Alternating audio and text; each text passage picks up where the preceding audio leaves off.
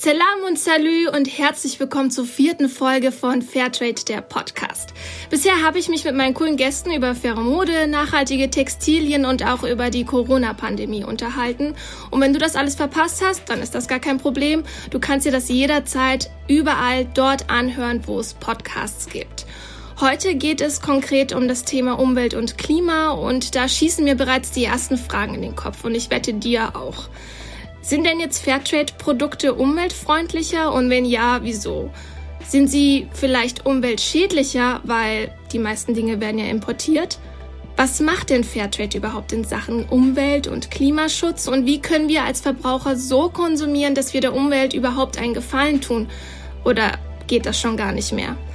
Das sind alles Fragen, die mich beschäftigen und deshalb habe ich mir zwei Gäste besorgt. Die haben nämlich einige Antworten auf Lager.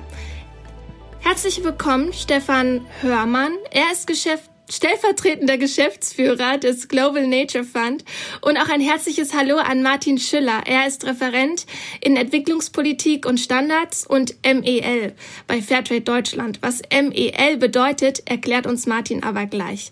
Ich würde jetzt gern erstmal wissen, lieber Stefan, kurz in einem Satz. Was macht denn der Global Nature Fund und warum arbeitet ihr so intensiv mit Fairtrade zusammen?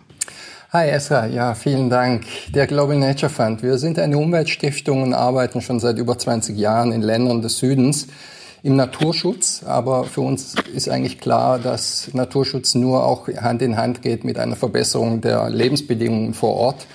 Und deswegen setzen wir Projekte um, wie zum Beispiel Mangrovenschutz, die gleichzeitig auch alternative Einkommensquellen fördern sollen.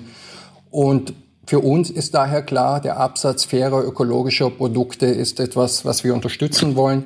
Deswegen ist der Global Nature Fund Mitglied bei Fairtrade Deutschland. Und könntest du vielleicht für mich und für die Leute, die uns gerade zuhören, ein kleines Beispiel nennen, ähm, um die Situation auch dementsprechend zu verdeutlichen? Ja, wenn wir uns äh, das Thema Armut ansehen, dann ist festzustellen, dass 1,1 Milliarden Menschen in extremer Armut leben. Und 70 Prozent dieser Menschen leben als Kleinbauern in ländlichen Gebieten. Sie hängen sehr stark von funktionierenden Lebensräumen, Ökosystemen ab, einer gesunden Natur. Und wir denken eigentlich, dass unsere Aufgabe ist, hier diese kleinbäuerliche Wirtschaftsweise umweltfreundlich und nachhaltig zu gestalten. Also letztendlich dazu beizutragen, dass die Landwirtschaft Mensch und Natur dient.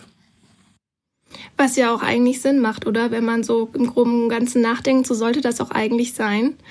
Martin, du arbeitest ja im Moment für Fairtrade Deutschland und auch für Fairtrade International. Was genau machst du da eigentlich und was sind denn jetzt MEL? Ja, hallo und äh, danke für die Gelegenheit. Äh, MEL das bedeutet im Englischen Monitoring, Evaluation and Learning, also ähm, ein BWLer würde wahrscheinlich sagen Controlling anhand von äh, kontinuierlicher Datenerhebung und dann Auswertung dieser Daten oder auch Überprüfung im Rahmen einer Studie und das Ganze dann als Lernschleife im System einbauen. Das heißt, wir wollen von dem lernen, was wir tun und das nicht nur einfach machen, ohne darüber nachzudenken. Und das dient dann dazu, dass insgesamt die Sachen langfristig besser werden. Ich bin da auf mehreren Ebenen unterwegs im Umweltbereich, äh, Umwelt und Klima. Äh, zum einen, was die Standards betrifft, dass die entsprechend äh, Kriterien aufnehmen, die sich an Umwelt- und Klimathemen richten, beziehungsweise dafür sorgen, dass der, dementsprechende Maßnahmen umgesetzt werden. Äh, MEL hatte ich bereits erwähnt. Äh, ob, ob denn das, was die Standards vorschreiben, erfolgreich ist, wird dann mittels äh, entsprechender Strukturen dann auch äh, erfasst und ausgewertet. Und äh, letztendlich werden dann diese Erfahrungen, die man aus diesen Lernschleifen äh, entnehmen kann, dann wiederum eingebettet in neue Projekte, wo dann Projekte vor Ort beispielsweise mit einer Umwelt- und Klimakomponente umgesetzt werden. Ja, das äh, in der Regel übernehmen dann die Produzentenorganisationen und die Produzentennetzwerke, die bei Fairtrade ja äh, autark sind und äh, selbst entscheiden, was für sie wichtig und richtig ist. Aber Klima und äh, vor allen Dingen die Betroffenheit durch den Klimawandel ist für diese das Problem Nummer eins mittlerweile. Ähm, wie ist das denn eigentlich mit den Fairtrade-Produkten aktuell? Sind die tatsächlich auch besser für die Umwelt als konventionell produzierte Sachen? Generell kann man sagen, ja, das ist so, jedenfalls soweit sie aus kleinbäuerlicher Produktion kommen, denn das gilt als eine der umweltverträglichsten und nachhaltigsten Produktionsweisen in der Landwirtschaft. Im Übrigen haben wir dann entsprechende Standards und äh, deren Kriterien, die schon dafür sorgen, dass Fairtrade-Produktion deutlich besser ist im Hinblick auf Nachhaltigkeit als konventionelle Produktion. Und könntest du vielleicht erklären, warum das so ist? Schließlich werden ja super viele Produkte von Fairtrade auch importiert. Die kommen ja von, also aus gerade so exotischen Ländern. Da fragt man sich, ist das wirklich so nachhaltig? Ja gut, das äh, tangiert die Transportfrage. Da kann ich gern später noch drauf eingehen. Ich wollte zunächst mal sagen, dass äh, Fairtrade hier bekannt ist für äh, seinen sozialen Schwerpunkt. Tatsächlich ist es aber nicht so, dass das das Einzige wäre, was wir tun, sondern wir haben in dem Standardsystem natürlich äh, äh Kriterien entsprechend der drei üblicherweise drei äh, Säulen der Nachhaltigkeit, also Soziales, Ökologie und, ähm, und Ökonomie.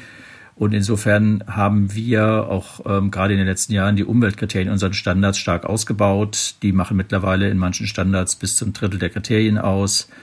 Damit verfolgen wir das Ziel, dass die landwirtschaftliche Produktion von Fairtrade-Produkten so ressourcen- und umweltschonend wie möglich geschieht und damit dann auch die Lebensgrundlagen wiederum geschützt werden, auf denen ja dann die Existenz der Produzenten beruht. Wenn die nicht äh, ökologisch in einigermaßen guten Zustand sind, dann ist auch eine landwirtschaftliche Produktion kaum möglich. Wie sieht's denn eigentlich mit Biozertifizierung aus? Soweit ich weiß, sind ganz viele Bioprodukte auch mit Fairtrade-Siegeln zusammen einhergehend. Im Einkauf sieht man das. Also bei Bananen zum Beispiel, wenn ich Bio-Bananen kaufe, sind die meistens auch Fairtrade zertifiziert. Wie viel Prozent der Lebensmittel von Fairtrade sind eigentlich Bio? Also man kann sagen, dass ungefähr 75 Prozent aller Produkte, die mit dem Fairtrade-Siegel versehen sind, auch biozertifiziert sind. Ist aber je Produkt ziemlich unterschiedlich. Bei Bananen sind es quasi alle. Bei Kaffee sind es ungefähr 75 Prozent, bei anderen sind es weniger oder auch mehr. Äh, in der Summe läuft das auf etwa 75 Prozent aller Produkte hinaus. Und äh, das kommt schlichtweg daher, weil sich Bio als Anbaumethode und Fair als Methode, die sowohl den Anbau, aber auch vor allen Dingen den Handel mit Produkten betrifft, sehr gut ergänzen und komplementär sind. Das zeigt sich einfach auch darin, dass wir in dem Bereich Bioprodukte immer weitere Zuwächse haben. Ähm, das war und ist schon immer bei Fairtrade Bestandteil gewesen, hat sich aber über die Jahre immer ausgeweitet als Anteil der Bioprodukte, was die insgesamt Fairtrade-Produkte betrifft. Allein im letzten Jahr hatten wir beispielsweise über 320 neue Bio-Fair-Produkte auf den Markt gebracht. Also, und, ja, um ja. den Satz noch abzuschließen, also wir, wir fördern Bio ganz gezielt. Äh, wir sind zwar nicht eigentlich ein Bioverband, aber wir fördern Bio ganz gezielt. Das ist unser Ziel. Genau, das wollte ich nämlich fragen. Und zwar habe ich mir gerade gedacht, wie wird das denn gezielt gefördert? Weil wenn man so quasi aus, der, aus sich gar kein Bild davon machen kann oder nicht in der Materie drin ist, so wie du und, und Stefan, dann fragt man sich, wie wird gefördert? Was macht ihr denn, um die kleinen BäuerInnen zu unterstützen? Ja, ähm, eigentlich ist es ganz einfach. Wir haben im Fairtrade-System einen sogenannten Mindestpreis. Der ist so konzipiert, dass er die Kosten einer nachhaltigen Produktion decken soll und äh, wird dann auf die dementsprechende Höhe äh, festgelegt innerhalb von einem festgelegten Verfahren. Ähm, das erfolgt also nicht willkürlich, sondern systematisch. Und bei Bioprodukten kommt zu diesem Mindestpreis noch ein Aufschlag drauf. Äh, das sind, glaube ich, derzeit 20 Cent zum Beispiel bei Kaffee. Ähm, das ist unterschiedlich je nach Produkt.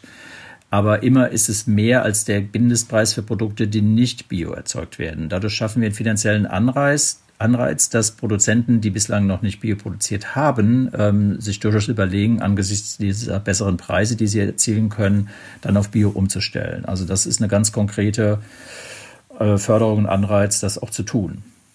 Ja, und im, mhm. im Übrigen, äh, auch wer das dann nicht tun möchte oder kann, aus welchen Gründen auch immer, nicht jeder kann äh, auch auf Bio umstellen, was gar nicht, meistens gar nicht an ihm selbst liegt, sondern an den Rahmenbedingungen, in denen er produziert oder wo er auch produziert.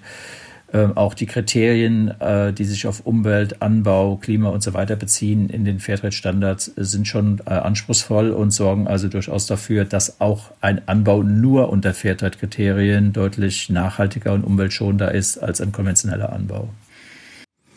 Mm, trotzdem gibt es ja noch die restlichen 40, 35 Prozent, die noch nicht Bio- oder Fairtrade anbauen. Wie kommt das zustande? Ja, da muss man schauen, äh, wo liegen da die Gründe. Nehmen wir mal Beispiel Blumen. Ähm, die kommen im Fairtrade-System eigentlich überwiegend aus äh, Ostafrika und werden dort im Gewächshaus angebaut. Äh, das, bei Blumen kommt hinzu, dass die makellos sein müssen. Das heißt, kein Kunde würde eine Blume kaufen, auf der zum Beispiel angefressene Blätter zu finden wären oder Läuse und so weiter. Insofern ähm, ist im Bioanbau, äh, im, Unterglasanbau von Rosen in Gewächshäusern ein Bioanbau bislang gar nicht möglich. Das erklärt, warum diese Produktkategorie ähm, nicht die Alternative Bio auch anbietet. In mhm. anderen Fällen, äh, da ist es weniger die Produktkategorie, sondern eher die zum Beispiel die Lage eines Betriebes, wenn der ein kleiner äh, ein Kleinbauer umgeben ist von Betrieben, die alle nicht bio sind, dann wird er Schwierigkeiten haben, seinen Betrieb umzustellen, einfach weil der Einfluss der Umgebung so stark ist, dass er bei der Zertifizierung wahrscheinlich nicht damit durchkommt, der, äh, dass die Produkte 100 Prozent als bio angebaut gelten.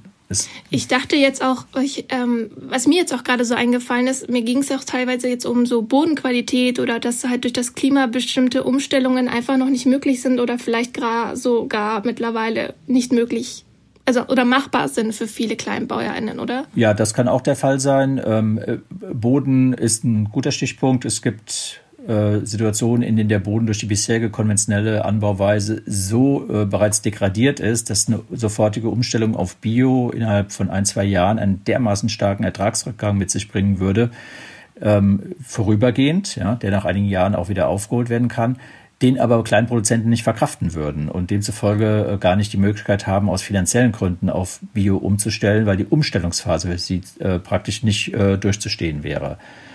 Klima, mhm. Klimabedingt kann es auch sein, dass äh, in bestimmten Regionen, die sich äh, für den Anbau bestimmter Produkte besonders eignet, gerade die dann zwischenzeitlich anfällig sind, zum Beispiel für Pilzkrankheiten, die es ähm, durch den starken Einfluss des Klimawandels mittlerweile an vielen Orten gibt, in denen sie vorher kein großes Problem waren, aber jetzt einen Anbau wirklich in Frage stellen können. Auch das ist natürlich mhm. ein starker, ein starkes Hemmnis auf Bio umzustellen, weil sie dann im Grunde keine Möglichkeit mehr haben, hiergegen vorzugehen.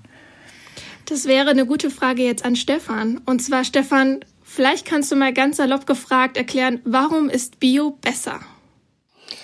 Ja, Bio hat äh, etliche Vorteile. Also zum einen ist natürlich bei der Herstellung biologischer Produkte wird äh, erstmal auf Gentechnik verzichtet und zum anderen äh, nutzen die Landwirte keine chemisch-synthetischen Pestizide. Ich denke, das ist ganz entscheidend. Wir, wir alle haben das Stichwort Insektensterben irgendwie auch im Hinterkopf und auch mitbekommen, dass hier ähm, auch die Biene sozusagen verschwindet und äh, viel davon ist mit dem Einsatz der Pestizide verbunden. Aber auch im Bereich Klima ist, ist das ganz interessant. Also wir haben uns auch Zahlen und Studien angeschaut und kommen eigentlich auch zu dem Schluss, dass der Energieverbrauch deutlich geringer ist. Also auch bei Produkten wie Kaffee, Banane, Kakao. Im Vergleich zum konventionellen sind hier die, die Klimaschäden sozusagen deutlich geringer, teilweise ums Doppelte oder Dreifache, äh, als wenn ganz klassisch mit Dünger oder auch mit Zerstörung von Lebensräumen, Entwaldung gearbeitet wird. Und damit hat Bio hier einen großen Vorteil. Und ich denke, es ist für viele dann auch ein, ein Anreiz, entweder umzustellen oder Bio zu bleiben, wenn man sieht, dass im Umfeld die Ökosysteme durch intensive Landwirtschaft zerstört werden, dass Monokulturen eigentlich das, die Landschaft prägen. Das ist ja genau das, was er eigentlich auch selbst äh, zum Beispiel als Tourist optisch nicht mal will. Äh, ganz zu schweigen davon natürlich, dass damit dann auch Lebensgrundlagen zerstört werden. Also wir haben Wälder, die sind wichtige Senken, Kohlenstoffspeichern. Wir haben Feuchtgebiete Moore, die wiederum zuständig sind, damit frisches Wasser vor Ort vorhanden ist, was die Landwirte nutzen, was der Bevölkerung dient. All solche Dinge müssen eigentlich erhalten werden und das ist äh, sicherlich die, die große Herausforderung in Zukunft, ähm, dass wir hier ausreichend äh, Naturschutz betreiben, Klimaschutz betreiben und trotzdem die Ernährung der Bevölkerung sichern können. Was ich auch mal mitbekommen habe, ist, dass zum Beispiel bei Bioprodukten oder bei der Bioproduktion eine Art, ähm, eine Saatgutpatentierung stattfindet. Könntest du vielleicht irgendwie erklären, was Saatgutpatentierung bedeutet und was genau da passiert? Ja, also die Saatgutpatentierung findet in der Regel dann durch, durch zum Beispiel große Konzerne statt und äh, der, der Landwirt hat keinen Zugriff mehr quasi auf Saatgut und äh, wird mehr oder weniger enteignet. Ein wichtiges Produktionsmittel, sein Saatgut gehört nicht mehr ihm, er muss dafür bezahlen.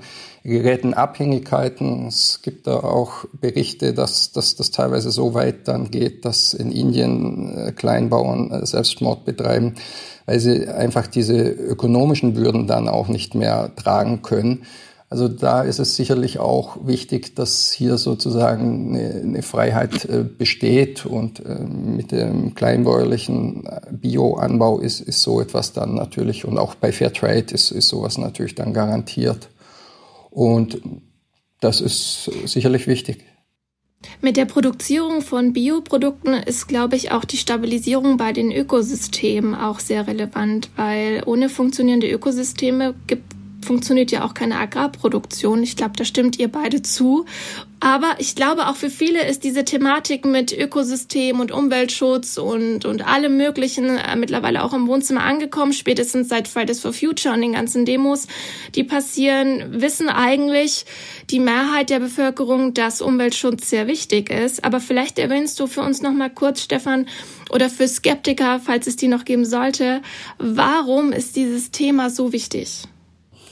Ja, die, die Skeptiker, also es äh, glaubt ja eigentlich, dass es fast nicht mehr gibt, außer vielleicht in den USA einen führenden Stein, aber ähm, ein paar gibt's vielleicht noch und ich denke aber, dass für uns eigentlich ja alle ersichtlich ist, dass der Klimawandel nicht kommt, sondern dass er bereits da ist. Also Wettermuster, Durchschnittstemperaturen ändern sich, steigen und ähm, wir haben ja selbst hier in Deutschland Dürren, wir haben Starkregen, dann wieder Überschwemmungen diese Extreme nehmen zu und wie der Martin vorher erwähnt hat, ähm, wirkt sich das auch auf viele Nutzpflanzen aus, also zum Beispiel im Kakao oder auch beim Kaffee, weil das veränderte Klima dann letztendlich zu Schädlingsarten oder Pflanzenkrankheiten in Regionen führt, wo diese vorher nicht auftraten. Und wir sehen das im Kaffeeanbau teilweise, dass Kleinbauern dann in höhere Lagen ausweichen und dort dann häufig eben die Bedingungen nicht so gut sind, weil eben im Hochgebirge weniger Produktivität die Folge ist, weil die Flächen kleiner sind und schwieriger zu bewirtschaften. Also Kleinbauerinnen und Kleinbauern in Entwicklungs- und Schwellenländern leiden unter dem Klimawandel bereits durch Ernteausfall oder zumindest auch geringere Ernten. Hier ist dringend Eile geboten, dass die Ziele, die gesteckt werden, in hinsichtlich auch auf Klimaneutralität, so schnell wie möglich dann auch erreicht werden. Mhm. Martin, wie geht eigentlich Fairtrade denn mit dieser Situation so um? Ja, wir sind natürlich dadurch auch stark betroffen, ähm, insbesondere natürlich die kleinbäuerlichen Produzenten und Produzentinnen, äh, die, wie Stefan ja gerade gesagt hat, äh, konkret durch den Klimawandel äh, betroffen werden.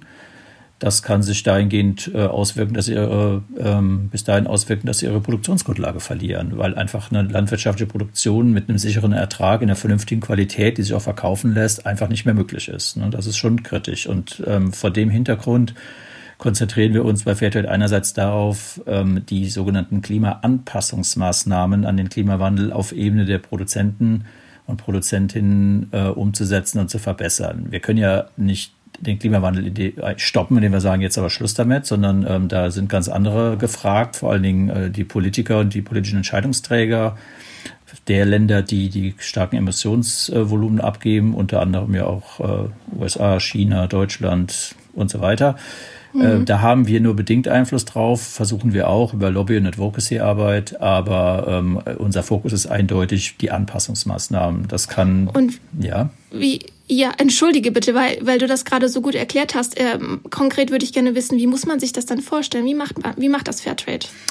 Nun ja, das, ähm, das ist da wiederum sehr spezifisch. Wie sind die ökologischen Bedingungen vor Ort und um welche Nutzpflanze geht es? Bei Kaffee kann das zum Beispiel heißen, ähm, dass man alte Pflanzen ähm, oder alte Kaffeesträucher, die eben stark äh, Kaffeerost, das ist ein Kaffeepilzschädling, Kaffeerost anfällig sind, dass man die ersetzt durch neue Pflanzungen, äh, die resistent gegen solche Pilzkrankheiten sind. Das bietet einen gewissen Schutz und eine gewisse Ertragssicherheit. Es kann aber auch bedeuten, dass man versucht, das Mikroklima vor Ort zu verändern, indem man äh, Windschutzpflanzungen, äh, Schattenbäume, eine andere Bodenbearbeitung, äh, die eine Bodenbedeckung einführt, also insgesamt eine klimafreundlichere Anbauweise praktiziert, was wiederum dann die Widerstandsfähigkeit dieses Anbausystems gegen äußere Einflüsse wie zum Beispiel Temperaturspitzen oder Wassermängel dann auch verbessert. Man kann also auf der Fläche schon einiges tun ähm, und das muss auch so sein, denn Kleinbauern haben in der Regel nicht die Möglichkeit, sich woanders hinzubegeben, denn sie haben normalerweise nur sehr begrenzte Landflächen zu ihrer Verfügung, entweder als Eigentum oder gepachtet. und leben meistens in Ländern, in denen ohnehin diesbezüglich Landknappheit herrscht. Das heißt, sie können nicht einfach sagen, ich gehe woanders hin. Das ist äh, mhm. eine Ebene, wo wir aktiv sind. Und zwar sehr mittels der Netzwerke, die wir vor Ort haben und die die Bauern dabei beraten und unterstützen. Aber ähm, es gibt auch noch andere Ebenen, wo wir äh, auch versuchen, Einfluss zu nehmen. Mittel- und langfristig wollen wir auch die Lieferketten ähm, von Fairtrade-Produkten möglichst klimafreundlich und vielleicht sogar klimaneutral machen. Das ist eher eine technische Frage, aber mindestens genauso schwierig. Was ich auch weiß, ist, dass äh, Fairtrade ja auch verschiedene Projekte hat, wie zum Beispiel eben diese Climate Academies, unter anderem auch diese Sachen eben dort umsetzen, wie die du gerade aufgezählt hast, mit dem Wasserverbrauch, Bodenqualität und so weiter. Was auch ein wichtiger Stichpunkt ist, ist, glaube ich, Agroforstwirtschaft. Ich glaube, viele wissen nicht, was Agroforstwirtschaft ist oder wie genau man sich das vorstellen kann. Kannst du kurz erklären, was das genau bedeutet? Ja, also Normalerweise, wenn man ein gegebenes Stück Land vor sich hat, dann würde man jetzt denken, okay, man kann entweder da eine Waldwirtschaft betreiben, also ein Wald äh, Pflanzen anbauen und Holz nutzen, oder man kann Landwirtschaft betreiben und zum Beispiel Gerste, Kartoffeln, Kaffee, was auch immer anbauen. Aber beides zusammen auf der gleichen Fläche, wie soll das denn gehen? Ne? Und genau diese Frage, die beantwortet Agroforst, das ist im Prinzip ein Zusammenbringen beider Konzepte mit dem Ziel, einerseits ähm, Walderhalt bis zu einem gewissen Grad äh, zu ermöglichen, andererseits aber auch landwirtschaftliche Produktion auf der gleichen Fläche zu ermöglichen. Das ist bei verschiedenen Produkten oder landwirtschaftlichen Anbauprodukten weit verbreitet. Nehmen wir mal Kakao äh, oder auch Kaffee. Äh, bei Kaffee spricht man zum Beispiel von Schattenanbau. Dann stehen über dem Kaffeesträuchern in deutlich größerer Höhe ähm, zum Beispiel sogenannte Schattenbäume, die als Kronenschluss dafür sorgen oder durch den Kronenschluss ihrer, äh, mittels ihrer Belaubung dafür sorgen, dass die Sonneneinstrahlung auf die Kaffeepflanze nicht so intensiv ist, ähm, was wiederum die Qualität des Kaffees deutlich verbessert. Andererseits kann man diese Schattenbäume nach einer gewissen Zeit auch nutzen und ersetzen durch Neupflanzungen und hat dann einen zusätzlichen Ertrag auf Fläche durch den Holzverkauf. In ähnlicher Art und Weise gibt es auch Kombinationen zwischen dem Anbau von Kakaobäumen, äh, auch in Kombination mit Bananen manchmal, äh, in Kombination mit anderen Obst- und, äh, Obst- und Beerensträuchersorten auf der gleichen Fläche, aber auch in Kombination mit äh, äh, Baum- und Straucharten, die zum Beispiel Stickstoff aus der Luft binden. Wir kennen das äh, auch selbst in Deutschland mit Baumarten, die hier verbreitet sind, wie die Robinie, aber auch die Bohne, also alles Gewächse aus der Familie der Schmetterlingsblütler, die haben die Fähigkeit, Stickstoff aus der Luft zu sammeln, in den Boden abzugeben. Davon kann mhm. dann wiederum die daneben wachsende Kaffeepflanze profitieren. Ähm, es ist also eine Kombination aus verschiedenen Pflanzenarten ähm, die den Sträuchern und Bäumen zuzuordnen sind und Nutzpflanzen. Was für Fairtrade-Produkte interessant ist, da es sich dabei ja auch oft um Dauerkulturen handelt, die also nicht jedes Jahr wechseln wie im Getreidebau. Also zum Beispiel Kaffee steht lange auf der Fläche, Kakao steht lange auf der Fläche. Wenn man dazu eigene äh, dafür geeignete Baum- und Straucharten mitnimmt und kombiniert in einem sogenannten Agroforstanbau, kann man Agrowirtschaft und Forstwirtschaft tatsächlich zusammenbringen. Also eine gelebte Biodiversität sozusagen. Genau. ja, cool. Dann würde ich konkret Stefan fragen wollen, wie funktioniert denn ein solches Biodiversitätsprojekt? Also soweit ich weiß, seid ihr da ja unter anderem in Ghana bei den Kakao-KleinbäuerInnen tätig. Vielleicht erzählst du mehr dazu. Ja, genau. Also so ein bisschen wie Martin erzählt hat, ganz genau, also im Kakaoanbau hier den, die Agroforstsysteme zu fördern, aber was wir ähm, mit und für Fairtrade in Ghana gemacht haben, war auch Fairtrade-Berater. Die gibt es dort ja auch, die sozusagen den Kleinbauern Kleinbauern helfen, noch äh, nachhaltiger zu wirtschaften, zu schulen und auch letztendlich Farmer selbst, wie sie Arten- und Naturschutz im Kakaoanbau stärken können. Und da ist eben auch der Hinweis, dass sozusagen über diese Agroforstwirtschaft auch noch andere Früchte und Gewürze zum Beispiel angepflanzt werden können, die wieder dann Erträge bringen. Und was wir zum Beispiel auch erfahren haben, ist, dass etliche der Kleinbauern und Kleinbauern dadurch jetzt auch ein, ihr Einkommen steigern konnten. Also teilweise ist das auch noch nicht so ganz bewusst gewesen. Und das ist dann natürlich ein, ein schöner Effekt, weil wir einerseits da auch etwas für die Natur tun und andererseits dann ähm, die Einkommenssituation verbessern.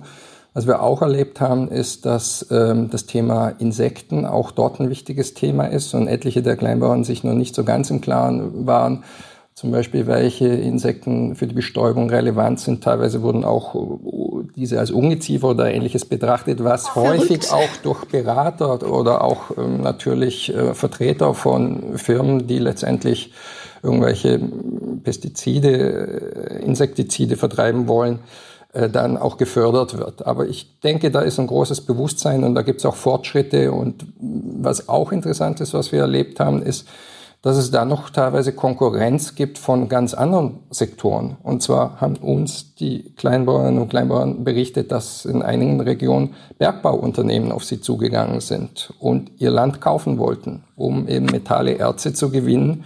Und ähm, wer den Bergbau teilweise in diesen Regionen kennt, weiß, dass das häufig mit einem massiven Eingriff in die Natur verbunden ist, dass wir hier giftige Chemikalien zum Einsatz kommen zur Gewinnung dann der Rohstoffe und dass damit langfristig die Lebensgrundlagen zerstört werden. Von daher glaube ich, ist es ganz wichtig, dass eben auch über Fair Trade hier eine faire Entlohnung letztendlich stattfindet und äh, die Bevölkerung vor Ort zu dieser Versuchung einer vielleicht höheren Einmalzahlung dann auch widerstehen kann. Mm, das habt ihr beiden sehr schön erklärt, aber was mich jetzt trotzdem noch interessiert und ähm, was ich auch nicht aus dem Kopf bekomme, ist diese ganze Geschichte mit dem Transport. Also ähm, man hat auch immer vor Augen, ist es nicht umweltschädlich und die totale Energieverschwendung, wenn ich Kaffee und Bananen von so weit her wie Ecuador und äh, Elfenbeinküste und was weiß ich hierher transportieren lasse, ist es nicht schlichtweg einfacher oder besser, regional einzukaufen, als Fairtrade-Produkte zu unterstützen? Ja, äh, gute Frage, aber ich muss auch ein bisschen schmunzeln. Ich denke mal an äh, regional angebauten Kaffee und äh, den habe ich noch nicht gesehen in Mitteleuropa. Ähm, das wird auch trotz Klimawandel nicht. so schnell nicht so weit kommen. Ne? Also es gibt eine Vielzahl an Produkten, die eben äh, schlichtweg aus den Tropen äh, hergebracht werden müssen, wenn man sie denn hier konsumieren möchte. Und dass das so ist, äh, das äh, kann man sehen an den Kaffee- und Kakaoabsätzen äh, auch Bananen, das sind keine Produkte, die nicht nachgefragt würden. Im Gegenteil, also bei allen drei haben wir zumindest bei Fairtrade steigende Absatzzahlen. Und ähm, da wird es noch dauern, bis man da regional mit bedienen kann. Aber es ist richtig, die, ähm, die Transportwege sind natürlich weiter. Nun muss man die in Verbindung stellen mit der Gesamt äh, im Gesamtenergieverbrauch oder CO2-Emissionen in einem Produktlebenszyklus, also vom Anbau bis zum Konsum ähm, und bis zur Abfallentsorgung und so weiter. Und dann äh, stellt man fest, dass der Transport verglichen mit den äh, zum Beispiel der Ebene des Anbaus tatsächlich nur sehr gering ist. Es gibt Zahlen, äh, je nach Produkt, da sind es vielleicht vier, fünf bis maximal zehn Prozent der Gesamtenergie, die aufgewendet wird für den Transport bei der Produktion, dem Transport und dem Konsum, also dem Lebenszyklus eines Produktes.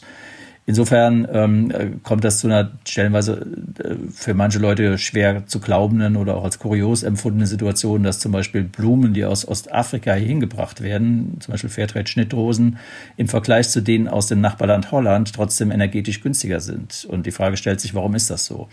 In Holland werden Gewächshäuser einen Großteil des Jahres beheizt mit Erdgas. Ähm, das ist ein schöner Beitrag zum Klimawandel, wohingegen in Ostafrika eine Beheizung natürlich gar nicht erforderlich ist. Das heißt, dieser gesamte Energieinput, der für beheizte Gewächshäuser eingesetzt werden muss, entfällt hier komplett. Tatsächlich ist dann der Transport, der auch bei Rosen dann mit dem Flugzeug erfolgt, ab Nairobi bis nach Frankfurt oder bis nach äh, zu anderen Stellen, ähm, ist der im Vergleich äh, trotzdem weitaus geringer einzusiedeln, der Gesamt-CO2-Ausstoß äh, dieser Lieferkette, als bei Rosen aus Holland. Das ähm, ist bei jedem Produkt äh, ist das ein bisschen spezifisch, aber generell kann man sagen, der Transport ist in der Regel nicht der größte Faktor der Emissionen, sondern ist der, die Anbaufrage. Und deswegen ist es so entscheidend, dass auf Ebene des Anbaus möglichst umweltschonend vorangegangen wird.